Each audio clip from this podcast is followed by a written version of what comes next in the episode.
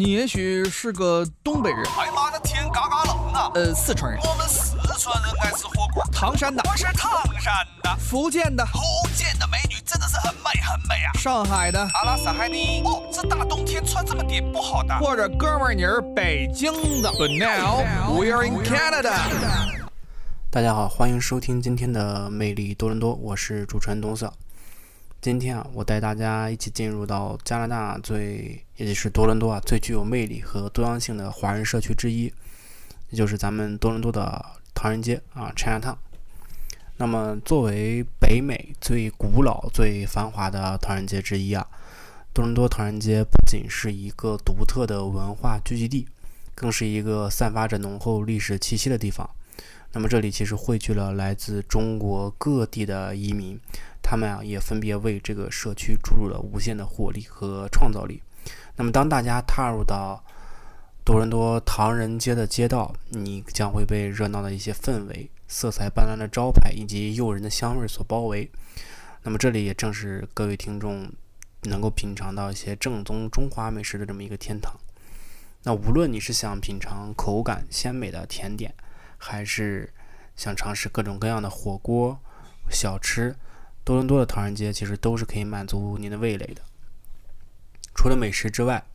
多伦多唐人街其实还承载着丰富的历史和文化遗产。那么这个社区啊，其实见证了无数华人移民的故事。他们远离故土，来到这里寻求新的机会和生活。他们也分别在这里建立了自己的家庭，开设了自己的企业，并且也是为多伦多的这个多元文化社会啊，做出了一些巨大的贡献。那本期节目啊，我们将带大家走走进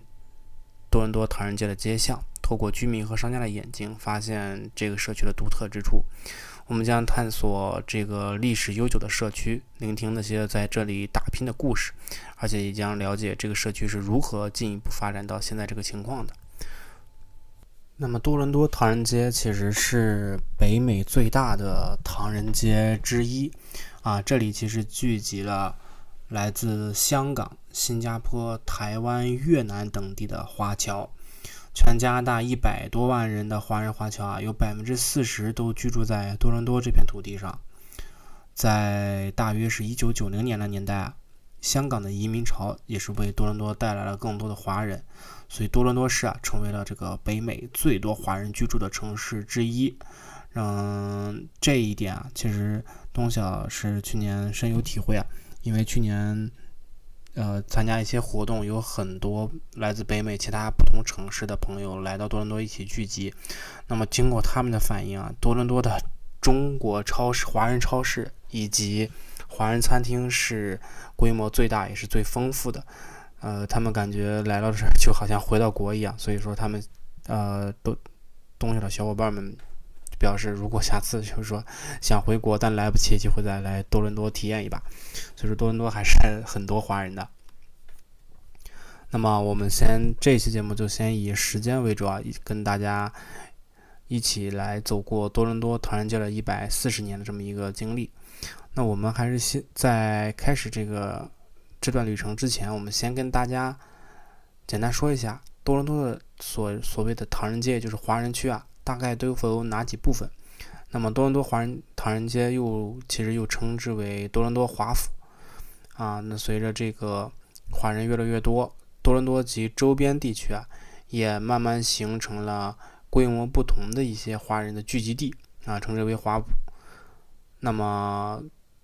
多伦多华府其实包括，首先就是中区华府，那么是。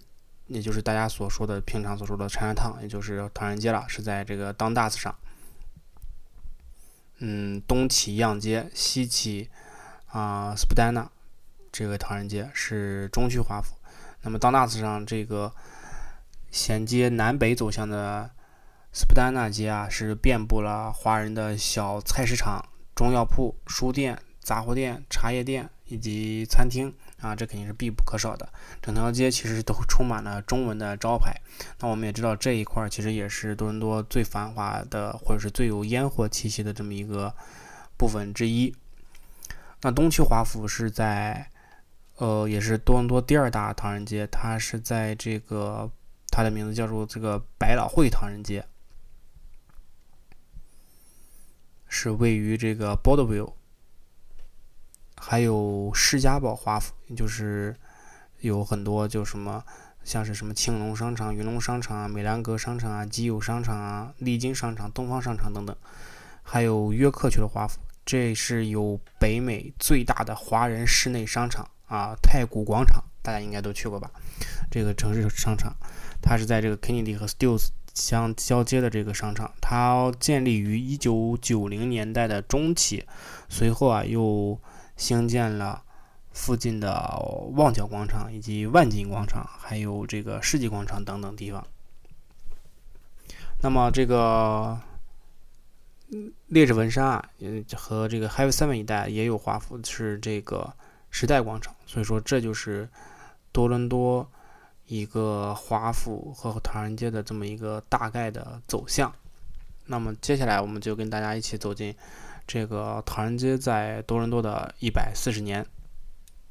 在一八七八年的时候啊，有一位先生，他叫这个 Sam 秦啊，他是第一个在多伦多市政府有记录在册的华裔居民，他当时在这个。呃，建立了一所洗衣馆。当时啊，这个多伦多华人稀少，直到一八八一年，其实当时整个多伦多市也是只有仅仅只有十位华人居民和四间洗衣馆。啊，为什么是洗衣馆？这个一会儿会跟大家来介绍。那么洗衣馆就是是面对。语言和歧视障碍的早期中国移民谋生的一种常见方式，就是说，其实开一家洗衣店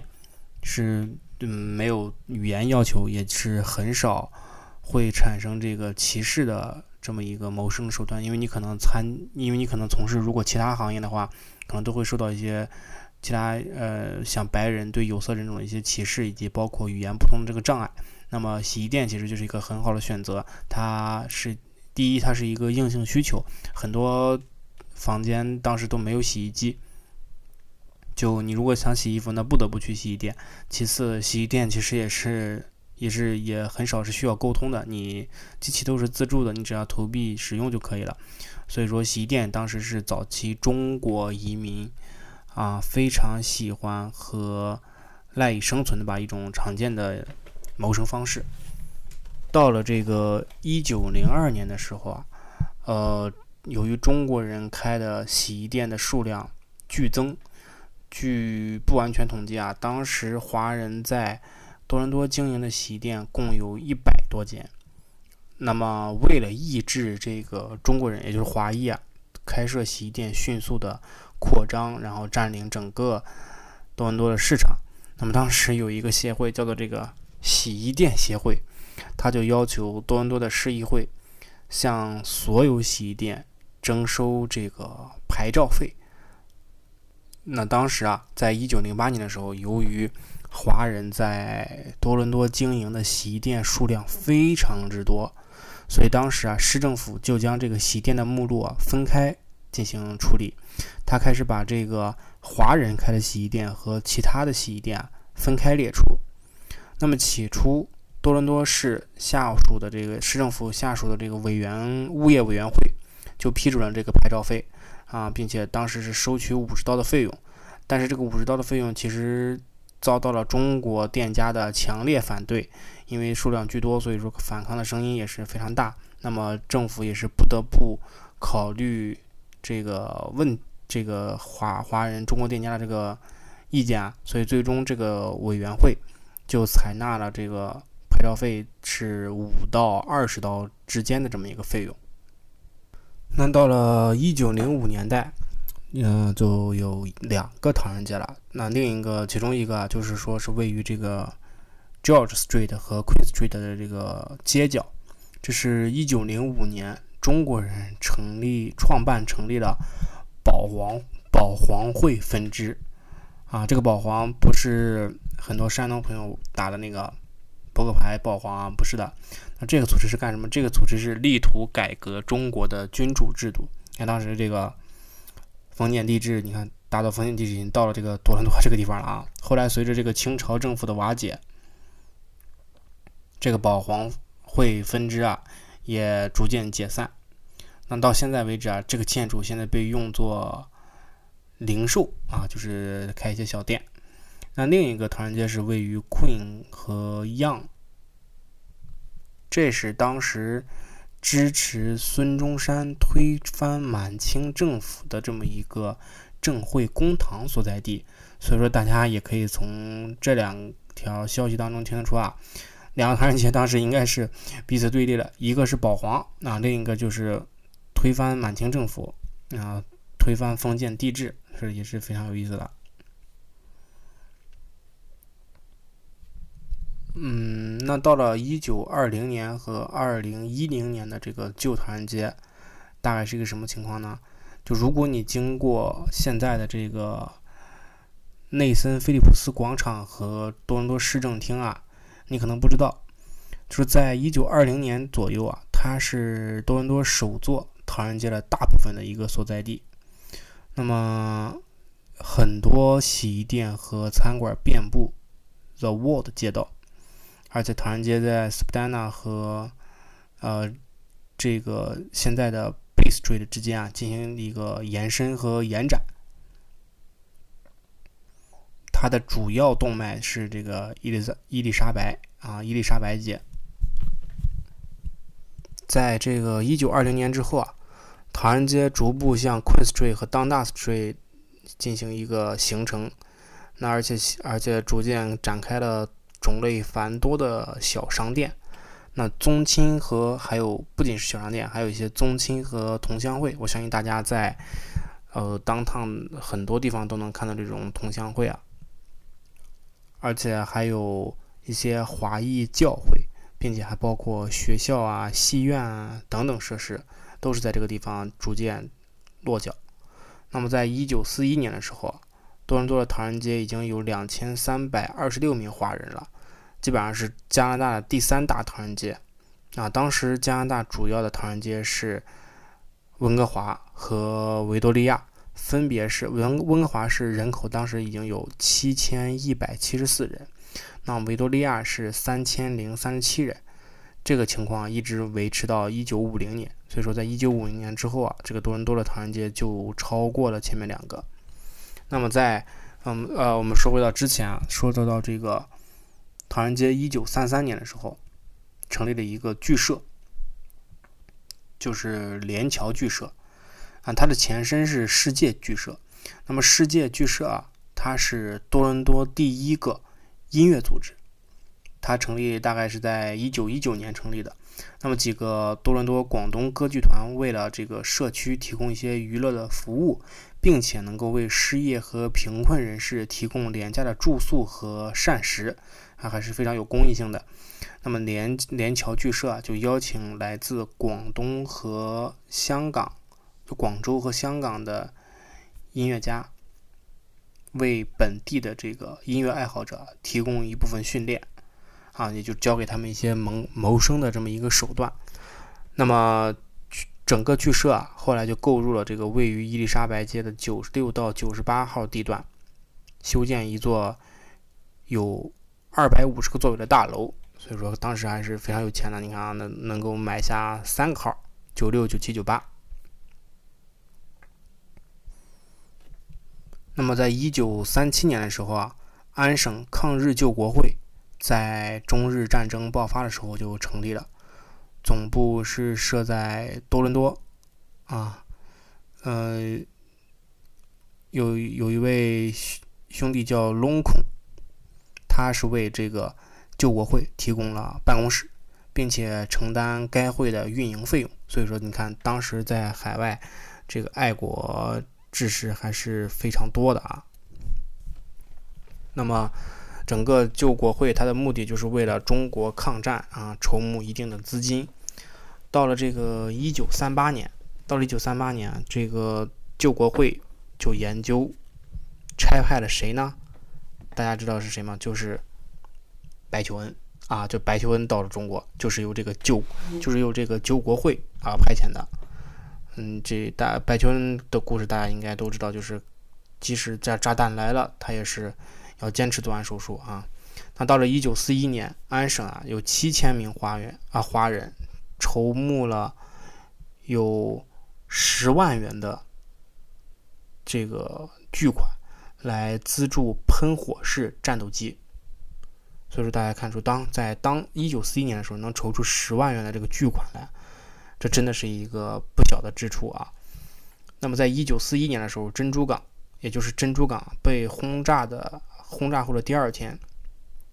中国就向这个德国和意大利进行宣战，啊，中国人和加拿大华人成为盟军的一份子。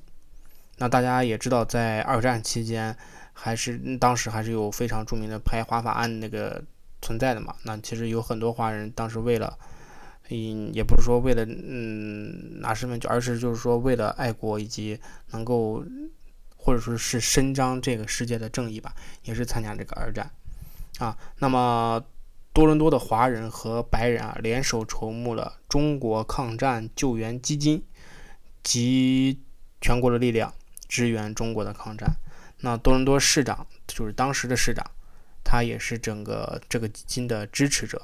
并且在一九四二年的时候，他就筹集了十七万元的巨款，啊，所以说这个再加上我们刚才提到的这个排华法案的存在，那么第二次世界大战就成为加拿大各个种族关系的这么一个转折点，在战争之后啊。加拿大的在加拿大全国各地的华裔就获得了这个投票的权利，也就是当时排华法案就是被禁止了嘛。那么其实唐人街也不是一路这么顺风顺下去，其实是在一九五零年代的时候啊，也进行了一次迁移。在这个五十年代末和六十年代初，啊，市政府收回了面积面积接近三分之二的唐人街。他为了做什么呢？为了提供空空间啊，去兴建这个弥敦芬纳广场和新的市政厅大楼。那么剩余的部分，因为这个新的广场的修建和市政大楼的修建啊，就导致这个地价上涨。许多业主啊，就将这个房、这个地产以高价出售给开发商和发展商，因此啊，许多中国商店和中国的居民就被迫前往大学路以西的这个当大世街，那就是现在的当大世街。那么到了这个六十年代，到了六十年代的时候，萎缩后的唐人街啊。大概就只剩下了十英亩，也就是四公顷左右，位于海湾街和中央街之间的这个当大寺。当时的这个唐人街人口约是七千人，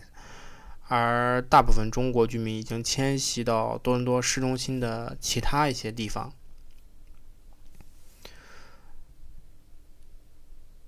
那么，我们再将目光继续走向一九六零年代至二零二二零一二年代的这个中区唐人街。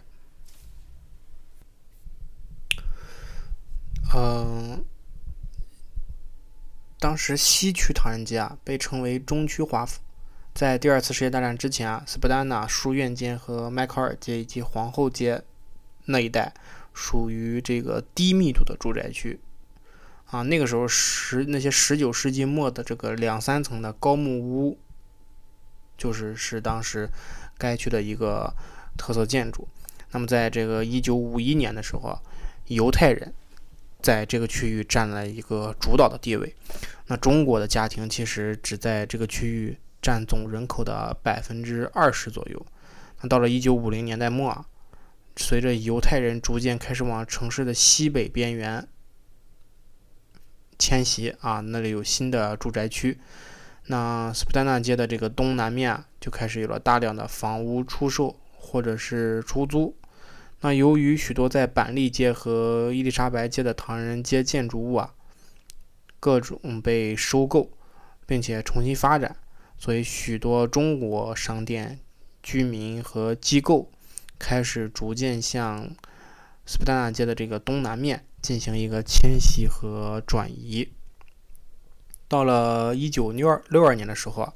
这个加拿大资助了一百个从中国逃到香港的难民家庭，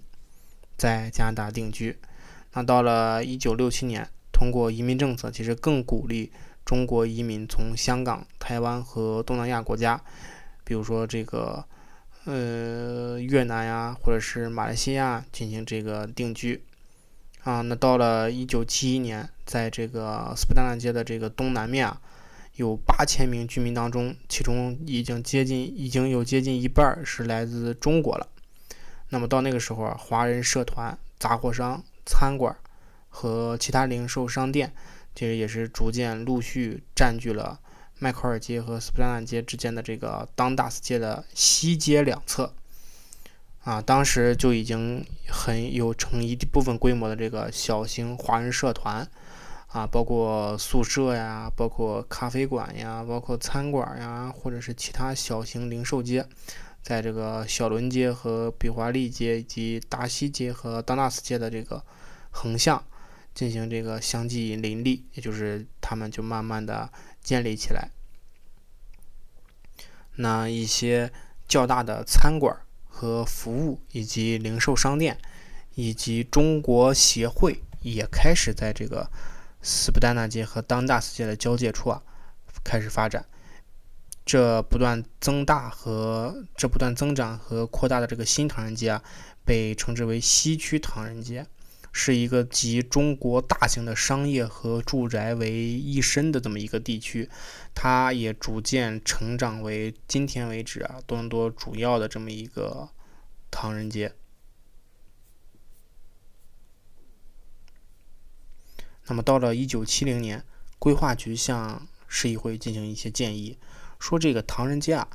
它低密度住宅和商业区将会由高密度的这个住宅、商业以及机构取而代之。那么这项建议其实当时受到了加拿大华人协会和加华联合行动的强烈反对。啊，因为这会使这一片区域的特色消失。因为很多中国人、华人在这一片区域定居，它已经逐渐形成了这么一个唐人街的规模。如果说将它改为高密度的住宅、商业机构取而代之的话，那么原本这里呈现的一个风格、一个特色就将会消失。我觉得这这也是对多伦多来说是一个非常巨大的损失。